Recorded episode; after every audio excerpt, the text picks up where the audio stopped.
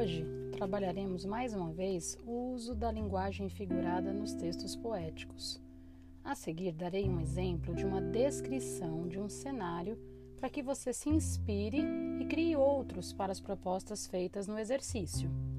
Na tarefa, você precisará, a partir dos contextos apresentados, descrever o céu perfeito em um parágrafo de introdução para uma possível narrativa em prosa poética. Imagine a cena a seguir, dada como exemplo. O dia amanhece e um garoto que mora próximo ao mar entristece-se com o desmatamento, poluição e problemas causados pelo homem.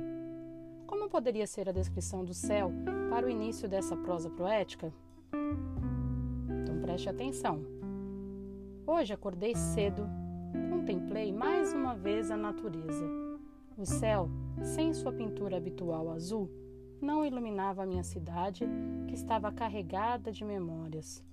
O vôo inquieto das gaivotas perturbava e escurecia a tela que hoje estava mais triste que o normal.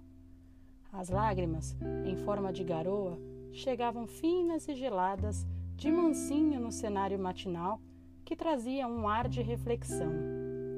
Enquanto isso, o meio ambiente pedia socorro era o homem construindo e destruindo seu cenário. Poluição, fome e desperdício estão deixando o mundo frágil e degradado. Eu ouvia o murmúrio das pequenas ondas que se formavam e avistei o longínquo caminhar dos algodões celestes. À direita, o sol escondia-se nas profundezas de seu desencanto. Era um autêntico suspiro de desesperança.